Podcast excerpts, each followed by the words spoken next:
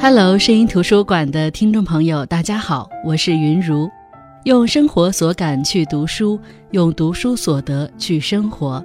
这里是由喜马拉雅独家播出的声音图书馆。本期声音图书馆继续带大家走进那不勒斯四部曲。前两期节目分享的分别是四部曲中的第一部《我的天才女友》，第二部《新名字的故事》。那么本期分享的是那不勒斯四部曲的第三部《离开的留下的》。接着上一部讲，莉拉为了情人尼诺离开丈夫，后来被年少时喜爱她的青年恩佐接到了圣约翰特杜奇奥居住。而埃莱娜如愿考上了大学，并和未婚夫订婚。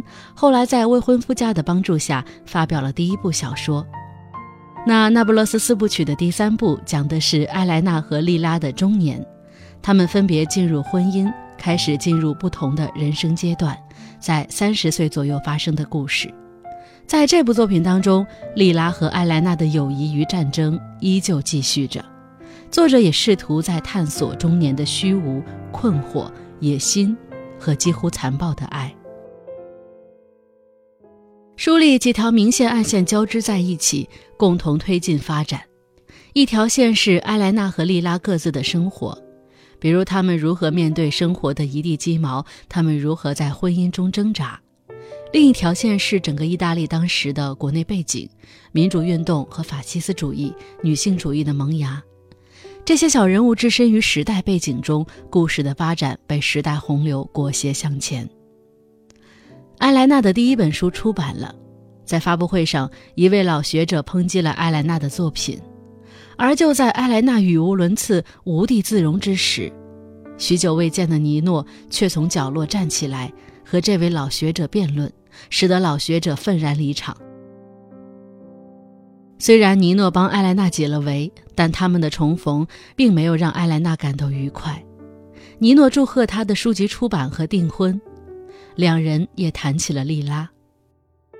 尼诺说，莉拉在心理和行为上都令人感到不适，他甚至向艾莱娜抱怨莉拉和他性生活上的问题，这让艾莱娜心中极为不快。莉拉的人生被你毁了，你如今却这样诋毁她。然后他也明白过来，也许尼诺从来都没有喜欢过自己。这样的尼诺让埃莱娜感到难受与陌生。后来，那个老学者为了报复，在报纸上刊登了对于埃莱娜新书的批评。然而，埃莱娜的未婚夫家也不是吃素的，在第二天就找人发表了反驳老学者的文章。一时间，埃莱娜的新书在这样的争论当中销量越来越好。但这并没有给她带来多少荣耀，相反，她在其中几页对于情爱的大胆描写，总会招来一些男性的骚扰。没多久，艾莱娜认识了一个美丽的女人西尔维亚，她已经是一位母亲。在和西尔维亚聊天的过程当中，她惊讶地发现，西尔维亚孩子的父亲竟然是尼诺。艾莱娜难以接受，她爱莉拉。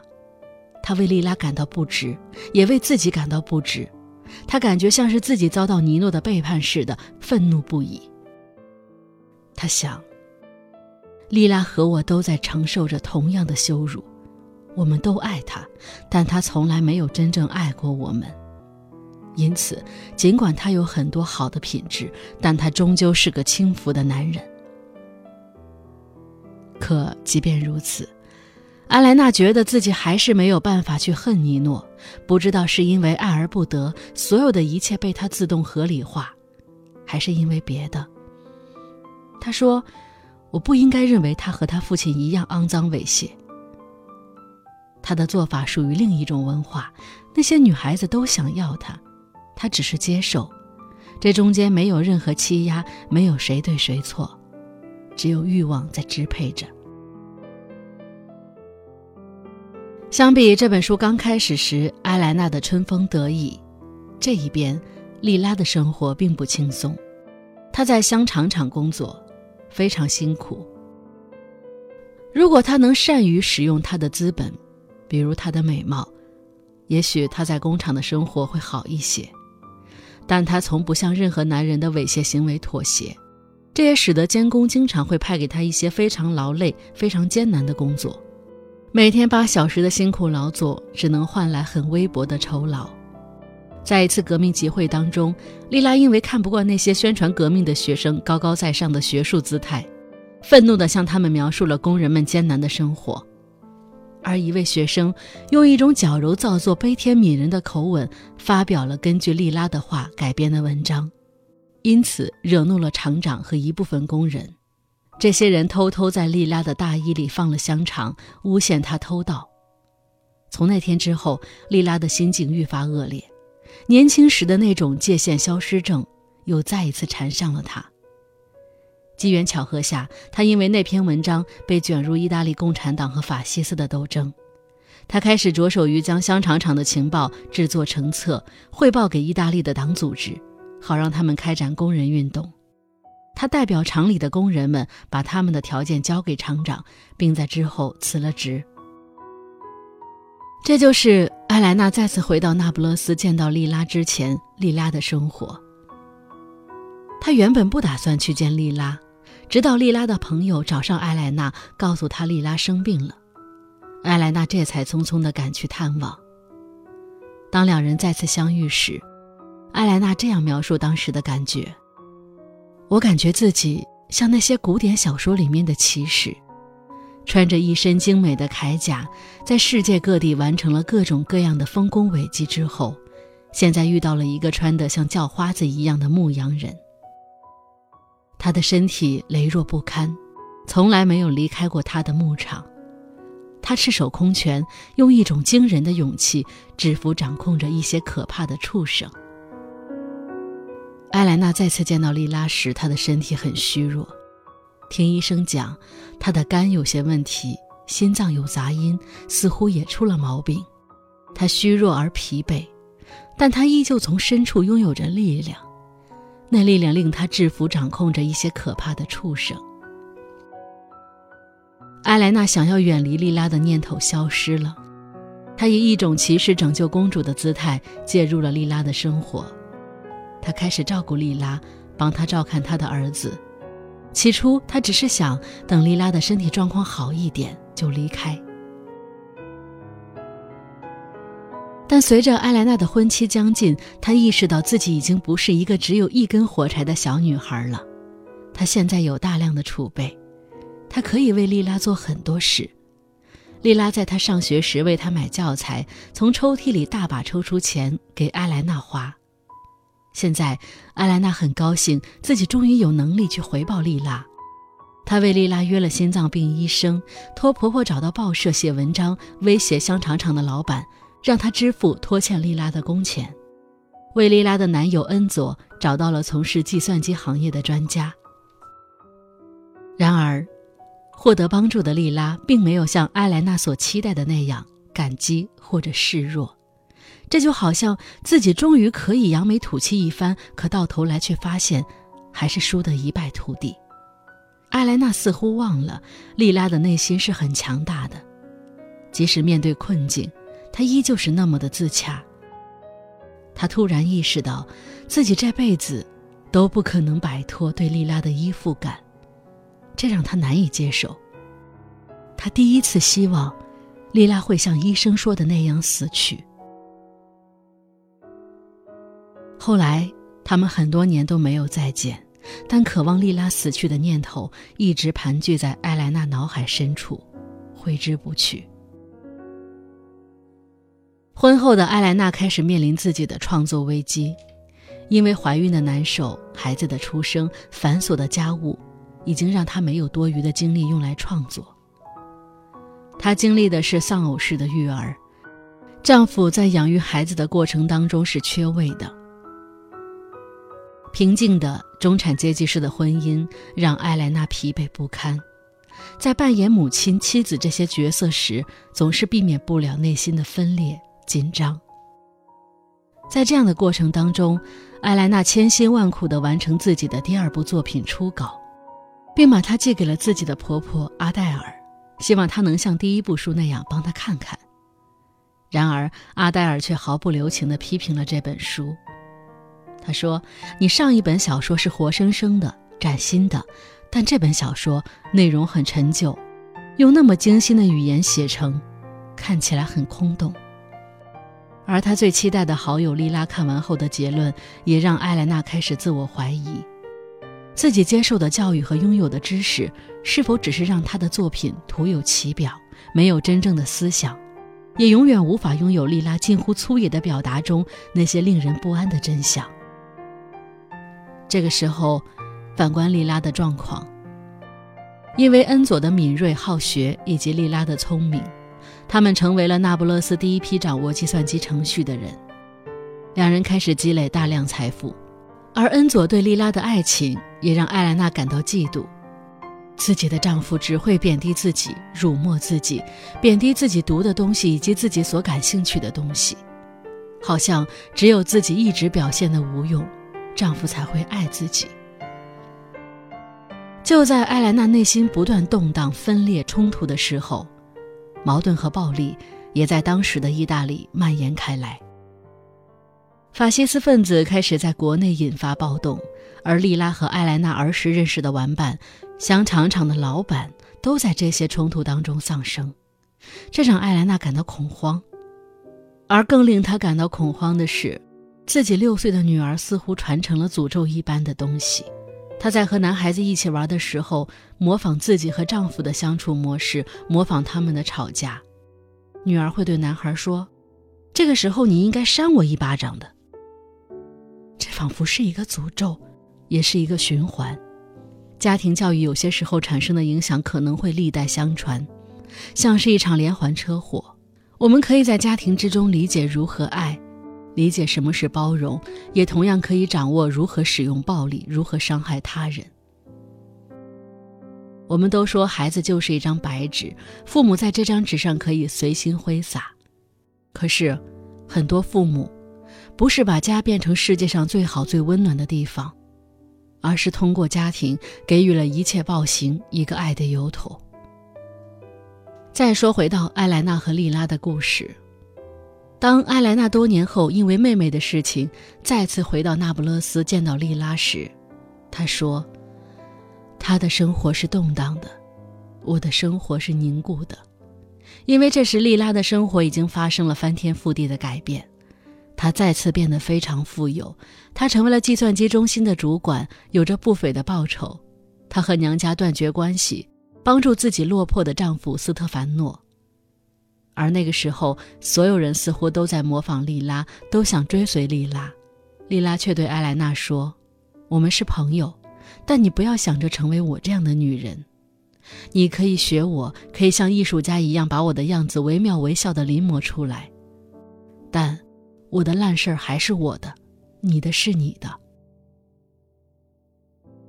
艾莱娜能够感受到莉拉身上发生了很多很多事情，而这些年。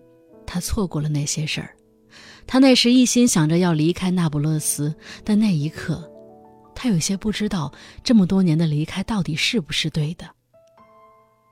艾莱娜恍然间明白过来，这么多年了，他一直没有激情，他一直在被动的成为什么，而他一直较劲着的莉拉，从来不按世俗常理出牌，他根本不知道莉拉会主动变成什么，然后把他甩在后面。他太想改变这种日子了，他期待自己重新开始做一个独立的人，而非莉拉的影子。他想要摆脱她的影响，成为自己。这次之后，艾莱娜回到自己家，丈夫带着一位客人登门了，这人竟然是尼诺。起初，艾莱娜很激动，会为一次饭局而来回换三个小时的衣服，只因那个饭局上有尼诺。但后来，她自我调整，她感觉其实没有必要，她不应该如此在乎尼诺的看法或者任何人的看法。之后，丈夫邀请尼诺来家里小住时，艾莱娜也表现得谨慎克制，她没有故意嗲声嗲气和他说话，也没有故意殷勤讨好他，没有故意靠着他坐，没有创造任何和他单独一起的机会。他不是故意这样子做的，他没有模仿任何人，他不可能表现出其他样子。他不断的告诉自己，他就是他自己。可事实上，他对尼诺的喜欢，自年少时就根植于心底的喜欢，并没有改变。唉，人呐，似乎总是会渴望一些自己无法获得的东西。我们喜欢遥望着、远远追寻着什么东西。有时候，我们以为我们这么做是为了得到那个人，其实我们喜欢的不过是那个过程中的自己，喜欢去追求某人或是某事的过程。所以，艾莱娜出轨了。在尼诺要离开的前一天，艾莱娜陷入了，像是当年的莉拉。对呀，莉拉。当时的莉拉和尼诺似乎也是这样相爱。这种疯狂的爱情对于艾莱娜来说也许是第一次，但对于尼诺，绝对不是第一次。在经过了一系列矛盾和心理斗争之后，艾莱娜决定和丈夫分开，和尼诺一起生活。在这本书中，莉拉和艾莱娜各自有自己的生活圈，各自在自己的城市，偶尔联系，会时常挂念，但更多的是像很多人那样，私底下会相互比较，我是不是有过得更好？这些都是女性阴暗的秘密。人生的沉浮没有定数，你风光无两，我也许正经历低谷。但当我重新上路时，你突然跌入深谷，这些都不一定。只是很多人即使明白这些大道理，依旧会为一时的境遇而忧心忡忡，或者沾沾自喜。其实大可不必。人生祸福不定，关键是你要如何成为你自己。我们在这个故事当中能看到两种截然不同的女性选择，他们从同一个地方成长，虽然家境不同，但两人自幼相识，一起参与对方的生活。不管遇到什么，莉拉从来不服输。她坚定自己的选择，一声不吭，不屈不挠地得到事业上的成功。在这个事业的成功之下，有男人崇拜她，有人心甘情愿以她为重。而相比于莉拉，艾莱娜选择世俗眼中的稳妥和成功。